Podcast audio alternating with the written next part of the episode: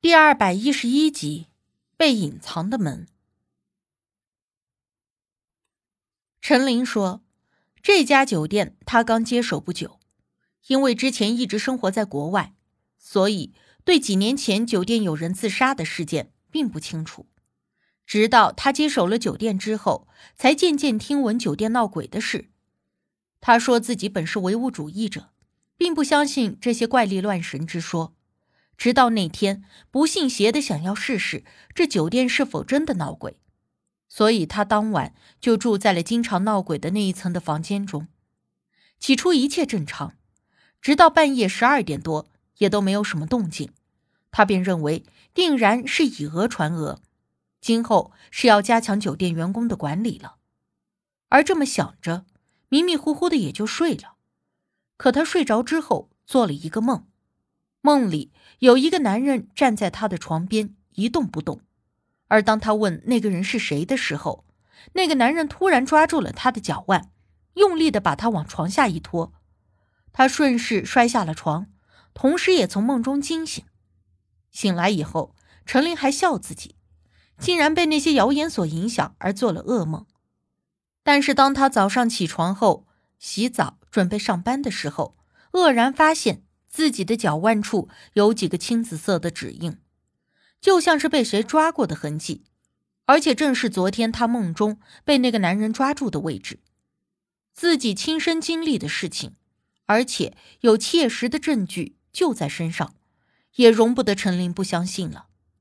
后来他也暗中请了一些人来处理这件事，但是都没有真正起到作用。而这件事又事关酒店的生意名声。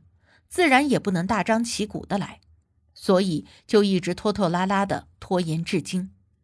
就在刚才，陈琳接到大堂经理的电话，说了无忌在毫不知情的情况下，竟然能够准确的说出当时的出事地点，所以陈琳才会着急着亲自来见我们。如果这件事情真的能搞定，我还有另外一桩生意介绍给你们。陈琳最后说。我和无忌谁也没问之后的生意是什么。之后，陈琳叮嘱我们，因为这种事情越低调越好，所以希望我们处理的时候也尽量的低调。如果能够在晚上就更好了。我倒是无所谓，转而看无忌的意思，却见他并未犹豫的点了点头，可以。随后，无忌就问陈琳。刚才说比较容易闹鬼的那一层是几层？是否还有特别容易闹鬼的房间？如果有，就带我们先过去看看。陈琳立刻说没有问题，然后就把大堂经理给叫了进来，问了问。出事率比较高的是在十二层，走廊最里面的几间房间都出过类似的事件。大堂经理洪福交代说。那刚才在大堂看到的那两个女生，她们住的就是那一层？我即刻问道。洪福尴尬的笑了一下，点了点头。确实是，因为这年节当下的，原本以为客人不会十分的多，所以安排了个保洁公司做清理。没想到最近生意又特别的好，所以只能暂时给他们安排在了十二层那几间房。原本是想着有了空房就给他们换的，但是没想到。我不是告诉过你那几间房不要安排客人吗？说了多少次也记不住。如果这件事情一旦被闹大了，你能负得了这个责任吗？陈琳似乎之前并不知道这件事，听了洪福的话，立刻神情严肃的教训道：“啊，是是是，是我思虑不周，今后一定不会了。”洪福也不敢辩驳，低着头连声的认错。我瞧着他这模样，还觉得有点抱歉。毕竟，如果不是我主动提起，他也不会挨训了。说到底，他也是为了酒店的利益，多住几个人，他又不会赚多少钱，不过就是个打工的而已。我向他投去一个抱歉的眼神，他笑了笑，轻摇了摇头。随后，陈琳说他还有一个重要的会议，所以就不陪着我们过去了，安排洪福带着我们到十二层去看，并且叮嘱洪福。给我们开一间套房休息。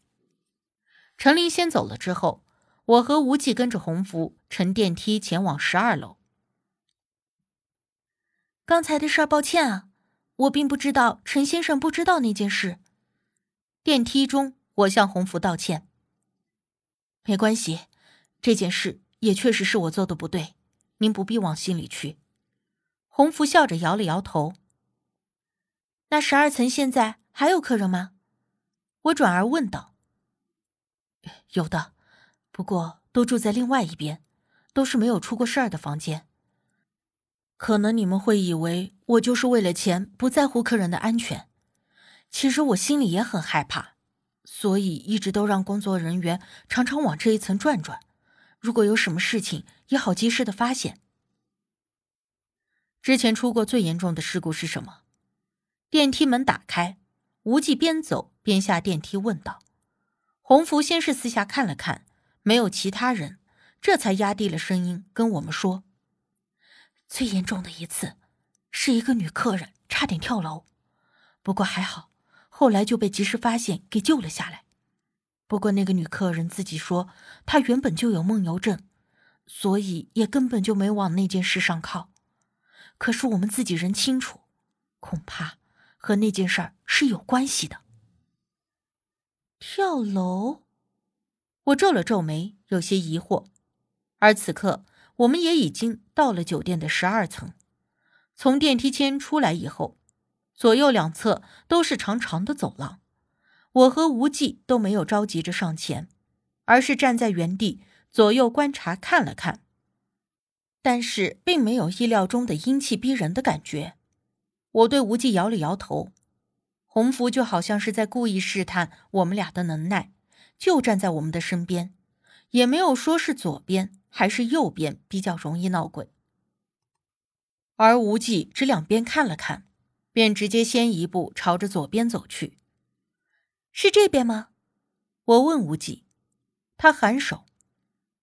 这边的阴气重一些，但是，但是什么？洪福立刻接话问。无忌轻蹙眉头，没有回答他的问题。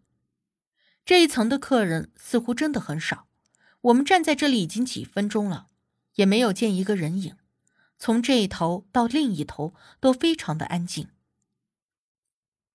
奇怪，我并没有感觉到周围有很重的阴气啊！我跟在无忌身边，朝着走廊的左侧走了好一段距离，也没有觉得这里有什么不对劲的。无忌依旧缓步朝前走着，听了我的话，淡淡的应道：“在房内。”我闻言，立刻用手触摸每一间房门。试图感知阴气最重的所在，而眼看我们就要走到走廊的尽头，依旧没有发现任何异样。我开始心中疑惑：难道是因为白天的关系？无忌摇了摇头，虽然没有开口，但却否定了我的猜想。我知道他怕是已经想到了一些眉目，便没有说话，而是继续跟着他。但一直到最后的一间房。却还是没有任何异样，我有点不耐烦了。这红福一直跟在我们身后，也不说到底是哪一间。我烦躁的拍了一下走廊尽头的墙壁，而就在这时候，我忽然情不自禁的打了一个冷颤，一阵头皮发麻的感觉，好像轻微的电流从墙壁传到了我的指尖。我立刻收回了手。这墙。无忌见状，也将手放在了墙上。这后面是什么？洪福这时才上前，摆出一副崇拜的嘴脸。哎呀，二位真是神了，这样都能发现。不瞒二位说，这就是当年出事的那两个人住过的房间。虽然他们并不是在房间内自杀的，可据说后来有法师来看过，说这间房的风水不好。最好直接封上，不然会影响整间酒店的生意。这后来就把这间房给封住了。难道问题出在这里？无忌颔首问洪福：“这间房是全部填实了，还是只堵了一堵墙？”洪福说：“这个他当时还没有到这家酒店，也不是十分的清楚，这要去查一查当时的施工记录才可以。”如此说着。洪福立刻从电脑中调出了当时的施工资料，发现这堵墙后的房间并没有完全填实，只是建造了一堵墙而已，而且这堵墙还很薄。